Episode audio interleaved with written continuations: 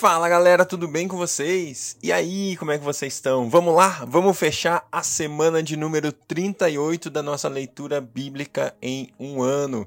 É isso aí, nós já concluímos o Novo Testamento, estamos agora terminando os profetas maiores e também os profetas ali menores, junto com Salmos, os livros é, poéticos. Muito bom muito bom que a gente já avançou bastante na nossa leitura, estamos na reta final, nos últimos 100 dias aí de leitura bíblica e é muito legal que você está com a gente até aqui. Glória a Deus, glória a Deus por esse tempo, glória a Deus pela sua é, permanência, pela sua persistência. Aquele que vai até o fim consegue a coroa, não é mesmo? É isso que a gente leu e é isso que a gente está fazendo. Glória a Deus por isso. Vamos lá, hoje a gente vai ler, encerrando a semana 38, a gente vai ler Isaías 53, 54 e também Salmos 11 e 12. Beleza? Estamos agora lendo aí quatro capítulos em média por dia e tem sido muito legal. Deus, obrigado por mais esse dia, obrigado pelo seu amor por nós, pela sua graça e bondade pelas nossas vidas, Deus. Deus, nós nos achegamos diante do Senhor, Deus, através do sangue de Jesus, Pai, pelo amor, pela graça, pelo perdão que Ele conquistou para nós, que nos santifica, que nos purifica, que nos justifica. É assim que nós podemos entrar, é assim que nós podemos nos relacionar com o Senhor. Obrigado, Jesus, porque o Senhor abriu o caminho que hoje nós andamos e podemos acessar o Pai. Obrigado, Pai, obrigado, Espírito Santo, que o Senhor está aqui como o penhor da nossa salvação. Obrigado, Espírito Santo. Obrigado porque o Senhor habita em nós, fala conosco, é real nas nossas vidas. Nós te amamos, te honramos e te adoramos, Espírito Santo. Te adoramos, Jesus, te adoramos, Deus Pai. Fala conosco enquanto lemos a Sua palavra em nome de Jesus. Amém. Glória a Deus, vamos lá. Isaías capítulo 53. Quem creu em nossa mensagem e a quem foi revelado o braço do Senhor? Ele cresceu diante dele como um broto tenro e como uma raiz saída de uma terra seca.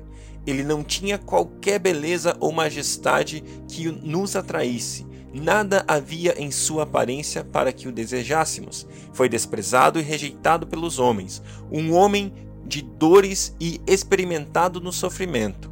Como alguém de quem os homens escondem o rosto, foi desprezado e nós não o tínhamos em estima. Certamente ele tomou sobre si as nossas enfermidades e sobre si levou as nossas, as nossas doenças. Contudo, nós o consideramos castigado por Deus, por Deus atingido e afligido mas ele foi traspassado por causa das nossas transgressões, ele foi esmagado por causa das nossas iniquidades. O castigo que nos traz a paz estava sobre ele, e pelas suas feridas fomos curados. Todos nós, como ovelhas, nos desviamos, cada um de nós se voltou para o seu próprio caminho, e o Senhor fez cair sobre ele a iniquidade de todos nós. Ele foi, o, ele foi oprimido e afligido, e contudo não abriu a sua boca. Como um cordeiro foi levado para o matadouro, e como uma ovelha que diante de seus tosqueadores fica calada, ele não abriu a sua boca. Com julgamento opressivo ele foi levado. E quem pode falar dos seus descendentes? Pois ele foi eliminado da terra dos viventes. Por causa das transgressões do meu povo, ele foi golpeado. Foi-lhe dado um túmulo com os ímpios e com os ricos em sua morte, embora não tivesse cometido nenhuma violência, nem houvesse nenhuma mentira em sua boca. Contudo, foi da vontade do Senhor esmagá-lo e fazê-lo sofrer e embora o Senhor tenha feito da vida dele uma oferta pela culpa, ele verá a sua prole, ele verá sua prole e prolongará seus dias, e a vontade do Senhor prosperará em sua mão.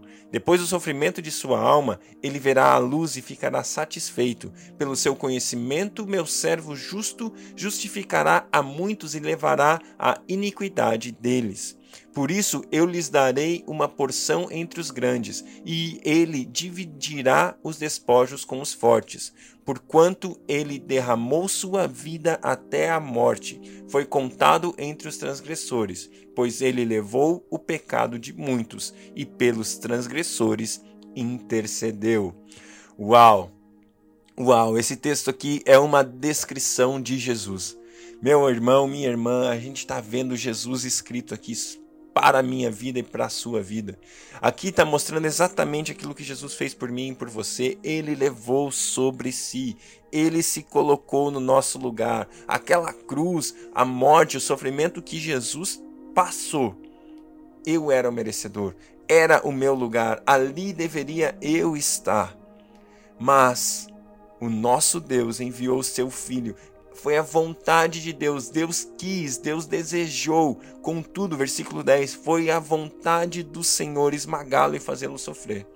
Deus escolheu colocar o seu filho Jesus no lugar que era meu e seu, no lugar que eu e você mereceríamos, no lugar que eu e você deveríamos estar. Mas ele colocou seu filho no nosso lugar, para que através dele nós fôssemos feitos justiça de Deus, através dele nós fôssemos feitos santos, através dele nós fôssemos, através dele nós fôssemos justificados, santificados, purificados, através dele eu e você hoje temos o poder de sermos chamados filhos de Deus.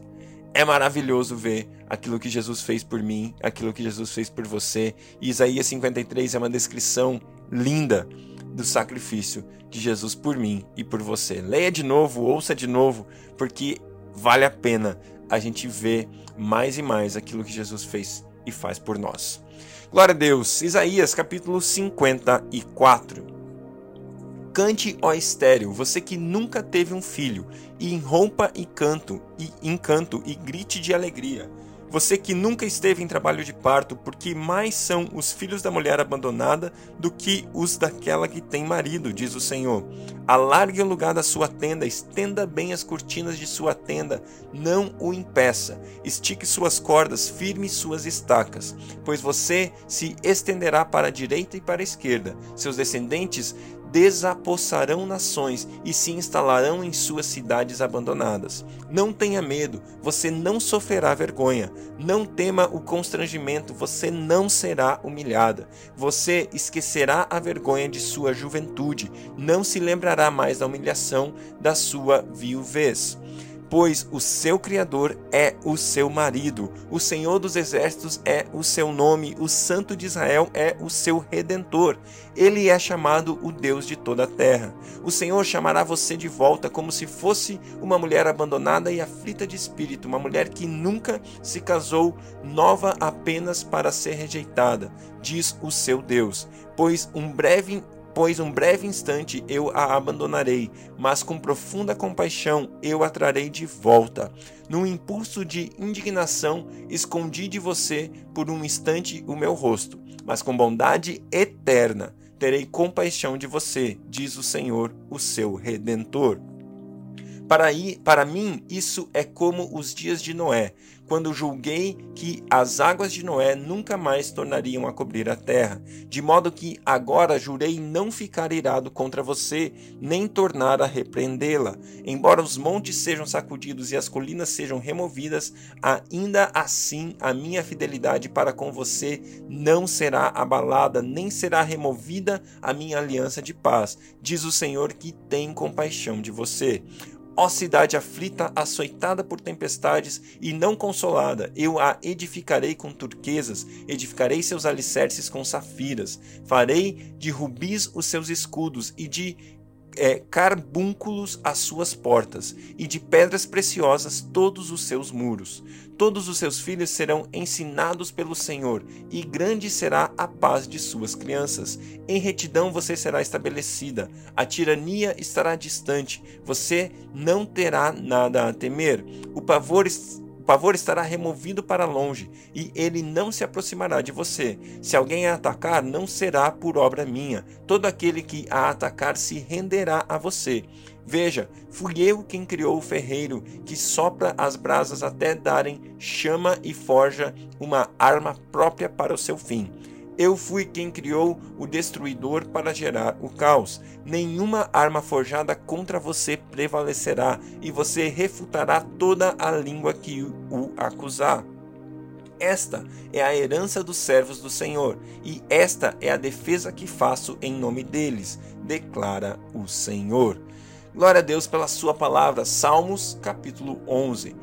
No Senhor me refugio. Como então vocês podem dizer-me: Fuja como um pássaro para os montes? Vejam, os ímpios preparam os seus arcos, colocam as flechas contra as cordas para as sombras, para das sombras as atirarem nos retos de coração. Quando os fundamentos estão sendo destruídos, que pode fazer o justo? O Senhor está no seu santo templo. O Senhor tem o seu trono nos céus. Os seus olhos observam, os seus olhos examinam os filhos dos homens. O Senhor prova o justo, mas o ímpio e a quem ama a injustiça, a sua alma odeia. Sobre os ímpios ele fará chover brasas ardentes e enxofre incandescente. Vento ressecante é o que terão pois o Senhor é justo e ama a justiça. Os retos verão a sua face.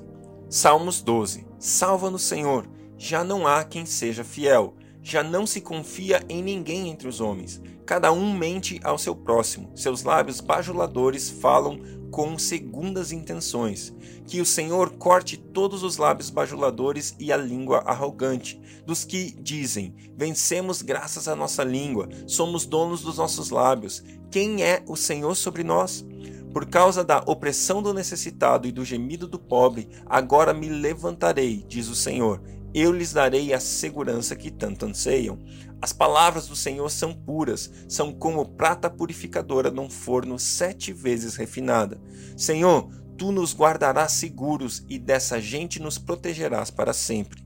Os ímpios andam altivos por toda parte, quando a corrupção é exaltada entre os homens. Glória a Deus, glória a Deus, que Deus sempre nos livre desses ímpios, dessas pessoas que trazem a maldade nos nossos governos, nos nossos é, nas nossas cidades e tudo mais. Que a graça do Senhor seja sobre a sua vida e que Deus abençoe seu dia. Até amanhã.